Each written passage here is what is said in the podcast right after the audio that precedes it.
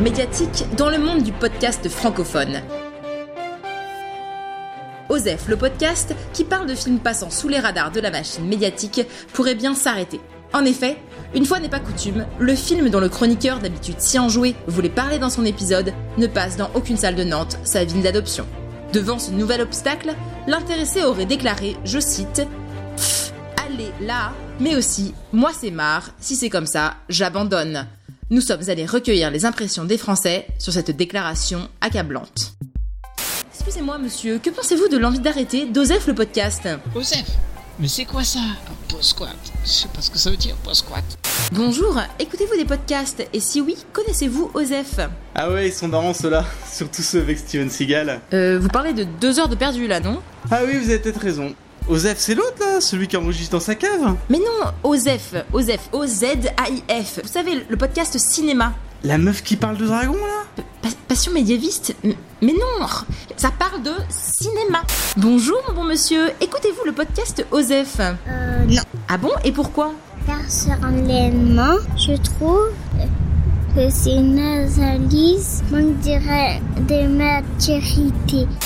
Ah, le site avec des petites étoiles pour noter les films là C'est vrai que c'est pas mal. Allociné, vous parlez d'Allociné là Non mais c'est même pas un podcast, non mais merde quoi Après ces témoignages aussi poignants qu'étonnants, nous sommes allés voir Omar, Omar du Podcastor. C'est lui qui a découvert Osef, il a été le premier à en parler sur les internets. Ces mots sont ceux de quelqu'un de profondément blessé. Ouais, j'étais le premier à en parler dans le podcast là. Forcément, derrière le truc a décollé. Il est passé de 0 à 100 dans les stats.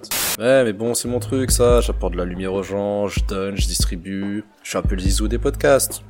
Ouais, je suis un influenceur. ouais. Il continue J'ai entendu qu'il voulait arrêter. C'est toujours pareil dans le milieu, de toute façon. Les mecs ont aucune reconnaissance, ils se rendent pas compte de la chance qu'on leur donne, ils finissent toujours par prendre la grosse tête. Mais vous savez, je m'en fous. Si je l'ai fait, je peux le défaire. Comme ça. Omar se sent trahi, esselé, sans doute, à l'image du public qui suit Osef, si celui-ci décide de ne pas revenir sur ses paroles. Jeu dangereux que celui auquel joue le podcasteur. Ah, j'ai tellement pas de chute. j'ai tellement pas de chute pour tout ce bordel. Ça me faisait juste bien rigoler. Même si tout ça part d'une histoire vraie.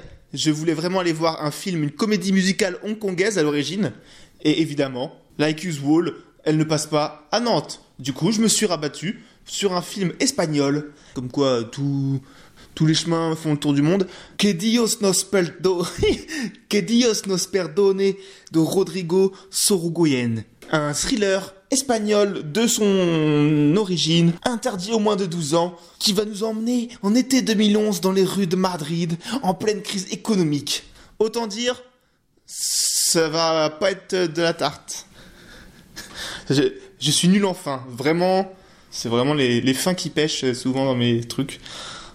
Mais ce n'est pas grave, car la fin de quelque chose, c'est forcément le début d'une autre. Alors, que Dios nos perdone, film Osef ou pas, c'est ce qu'on va disco... C'est ce qu'on va découvrir... Descubierto bientôt. Ressenti à chaud et en quelques minutes sur un film dont personne ne parle et dont tout le monde se fout, sauf moi.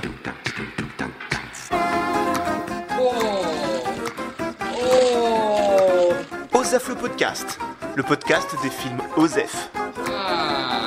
Vas-y, fonce. On sait jamais, sur un malentendu, ça peut marcher. 24, allez-y vite. Merci. Allez-y vite, parce que bien sûr, je suis à la bourre. Grande première, la salle est blindée. C'est une petite salle hein, de 60 personnes, mais c'est blindé, comme quoi.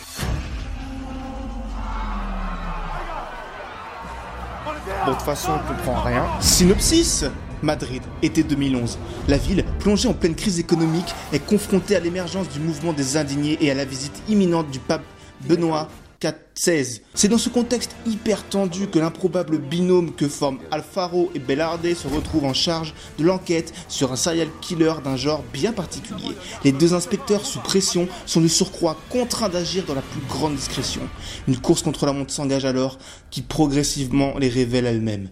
Sont-ils si différents du criminel qu'ils poursuivent?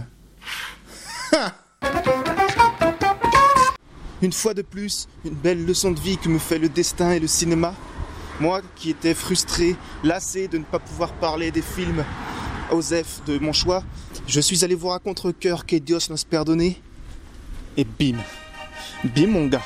Après un as de la jungle sans plus et une chouquette toute molle, voici un film en lice pour le, peloton de tête des films qui méritent pas euh, d'être Osef.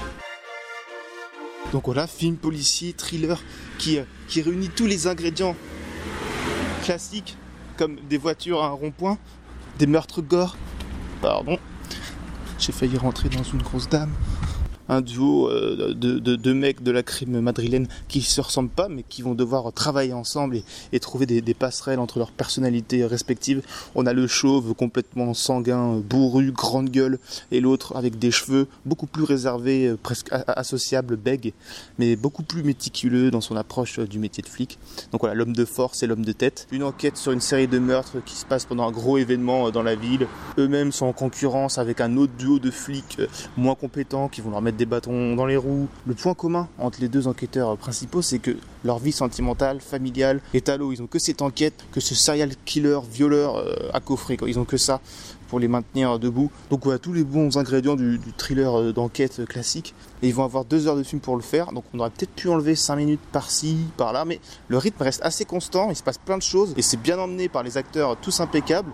Et la réal, la elle fait tout le film en euphorisme ultime, mais là pour le coup, la réelle est vraiment vivante, c'est très euh, tourné caméra au point, mais pas en mode illisible parce qu'on sait pas quoi filmer ou qu'on qu'on sait pas composer son plan. Là justement, il y a un panel assez riche de, cadrage. C'est- bizarre comme remarque, mais, mais je sais pas, ça m'a sauté aux yeux pendant le film pour souligner le fait que le réal, il s'adapte vraiment, il adapte vraiment sa réalisation à, à chaque scène. Il va chercher la meilleure manière de faire à chaque instant. C'est que j'ai pas vu, ou alors je suis peut-être passé à côté de un ou deux, mais vraiment j'ai vu aucun champ contre champ classique, même dans les conversations basiques, etc. Et il y en a beaucoup, c'est une enquête. Mais voilà, c'est rarement juste fonctionnel. Il y a toujours un vrai point de vue de la caméra. Euh, Non à l'aéroport. Oula. Et pourtant, c'est quoi ça? C'est un chamois en route. Donc euh, je parlais du point de vue de la caméra qui en même temps, ça reste très très terre à terre dans sa manière de capter les événements. Je veux dire, c'est pas comme dans euh, Love Hunter par exemple où la réelle était aussi très très chouette, mais où là c'était vraiment très esthétisé, très stylisé, euh, très souligné. Tape à l'œil, diront ceux qui aiment pas trop ce genre de cinéma.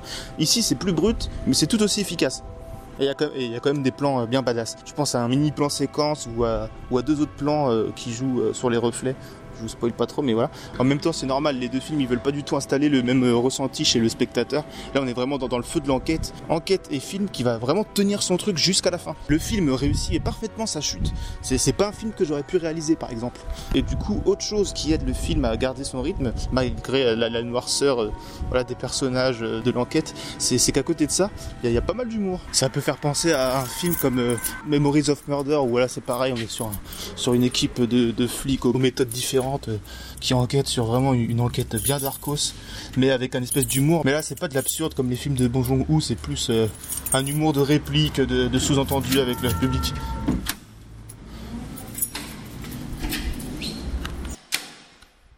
Voilà, je rentre dans mon immeuble, donc je vais essayer de parler un peu moins fort. Ce que je voulais dire aussi, c'est quand je parle de bonne écriture, c'est que même euh, c'est que tous les personnages, même les moins importants, ils ont leur petite ligne de dialogue, voilà, leur petite euh, nuance qui fait que, que voilà, on s'en rappelle qu'ils ont leur personnalité. Voilà, c'est que des petites subtilités comme ça.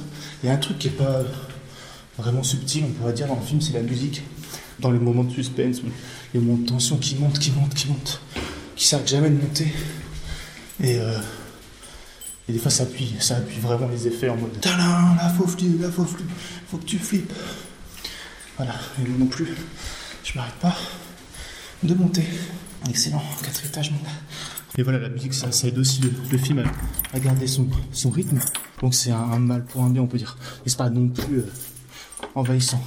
Ouais, c'est. Qu'est-ce que je pourrais rajouter À part à vous encourager de le voir? C'est pas vraiment un film d'été, euh, genre, euh, ouais, on va vraiment bien se divertir en buvant des moritos. Genre, même les personnages principaux. En fait, c'est un peu le truc du film, c'est que les personnages principaux, ils sont aussi, euh, aussi torturés que le, que le meurtrier. Et ouais, vraiment, que Dios nos pardone. J'ai même pas envie de le faire en, blague. C'était bien, c'était vraiment bien. Vamos en el cinemato por euh, regarder el filmo muy bueno. Voilà, ça c'est la tristesse mon espagnol. LV2 euh, représente. Donc voilà. Bref, on s'en bat les reins. Euh, salut, moi je m'en vais, c'est la semaine prochaine qu'on se retrouve pour de nouveaux films, j'espère aussi bueno. Je passe un petit euh, remerciement, un gros remerciement même à tous les gens qui ont bien voulu participer à mon, idée à la con là du début du podcast. Donc il y a Omar du Podcastor, Philippe et le gros Franck Louche, et euh, ma journaliste de feu euh, Margot, et le petit dernier, euh, le meilleur pour la fin, Charlito. Donc voilà, gros gros merci à vous. De votre côté, si vous voulez me donner de la force, vous savez, oh, et la transition pas dégueu, vous savez ce qu'il vous reste à faire. On partage, on s'abonne si ça vous a plu. Si vous voulez vraiment pousser le truc, on met des petits commentaires 5 étoiles sur iTunes, like usual. Voilà, je vais pas non plus en faire des tonnes. Moi de mon côté, je vous dis bisous à toutes et à tous. J'espère que l'été sera chaud plus qu'il ne l'est actuellement. Et si le temps n'est pas beau, allez vous cacher dans une salle de cinéma. Et pourquoi pas aller voir Que Dios nos perdone. Apparemment qui est passé aux F vu que vu qu'il y avait plein de gens pour le voir. Après bon c'était une salle de 60 personnes, euh, c'était le jour de la sortie à 20h50. Mais bon quand même c'est ma salle la plus remplie depuis le début du podcast.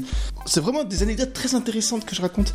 Donc euh, bonne année, bonne santé, bonnes vacances et bonne... Et putain, c'est encore le truc de la fin, la fin est toute pourrie. Et euh, et salut la compagnie et salut et au revoir. Check it out. Yo.